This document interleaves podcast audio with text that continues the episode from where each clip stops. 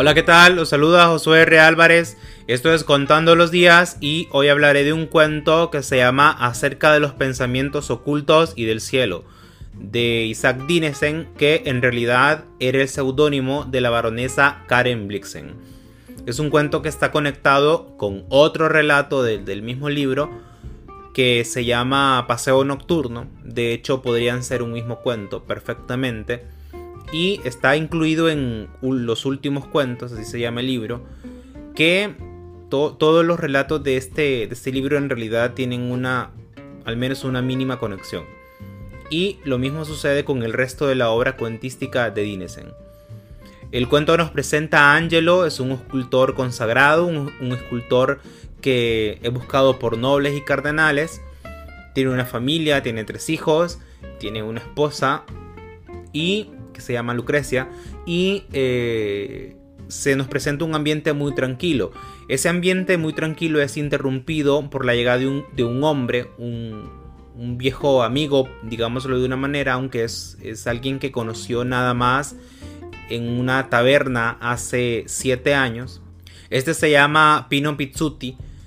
Pino es un titiritero que perdió tres dedos y que ya no puede, ya no puede manejar sus títeres y eso lo llevó a la desgracia. Ellos se conocieron en, el cuento pasado, en, Paseo Nocturno, y, eh, hay que rememorar un poco lo que sucedió en Paseo Nocturno. Eh, en Paseo Nocturno, por un acontecimiento un tanto turbulento, eh, Angelo decide no dormir. Él elige no dormir más y se la lleva de taberna en taberna.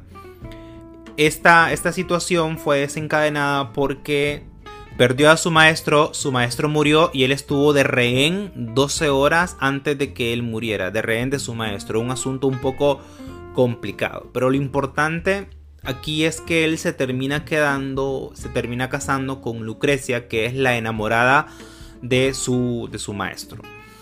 Entonces, e, esto es lo que, lo que, es, importante conocer del cuento anterior, porque tiene, tiene una incidencia en lo que sucede al final de este cuento. Eh, Pino le había dicho a, a Angelo antes que él era Dimas. Dimas es este ladrón bueno que está al lado de Jesucristo. Es al que Jesucristo le dice, hoy mismo estarás conmigo en el paraíso. Y se hacen una pregunta, se cuestionan quién rayos recibió a Dimas en el paraíso. Al final se terminan respondiendo que es Santa Ana. Pero más importante que la, que la, que la respuesta es la, la pregunta incluso no es ni siquiera la pregunta, sino el planteamiento. Porque explican que Dimas, este personaje, un poco justifica la venida de Jesucristo. Porque en realidad es el que demuestra que la humanidad necesita redención, que tiene sentido. Ese hoy estarás conmigo en el paraíso es, es la necesidad de la humanidad de ser redimida. Y que es, quizás sin ese ladrón no es que no hubiera tenido sentido, pero no se hubiera podido demostrar de manera patente lo necesaria que era la venida de Jesucristo. Angelo, mientras escucha lo que, lo que, lo que Pino le dice, eh, hace una reflexión final y él se, se propone de tres maneras. Se propone como escultor consagrado, se propone como aquel que se quedó con, la enamorada de su maestro, un hecho que podría ser cuestionable porque aparentemente el maestro dio la vida por él. Es un asunto bien, bien, bien interesante. Y luego se, plan, se propone como aquel hombre que aquel día estaba en la taberna. Como aquel hombre que necesitaba redención. Y le dice a Pino, el escultor consagrado no irá al cielo el que se quedó con la enamorada del maestro tampoco irá al cielo. Pero el de la taberna, el que sí necesita redención, ese es el que va al cielo. Un poco lo que lo que lo que Pino había propuesto con Dimas, ¿no? Es es que en realidad esa parte más débil esa, y esa parte débil y que acepta de alguna manera em, que necesita ayuda es la que se termina salvando.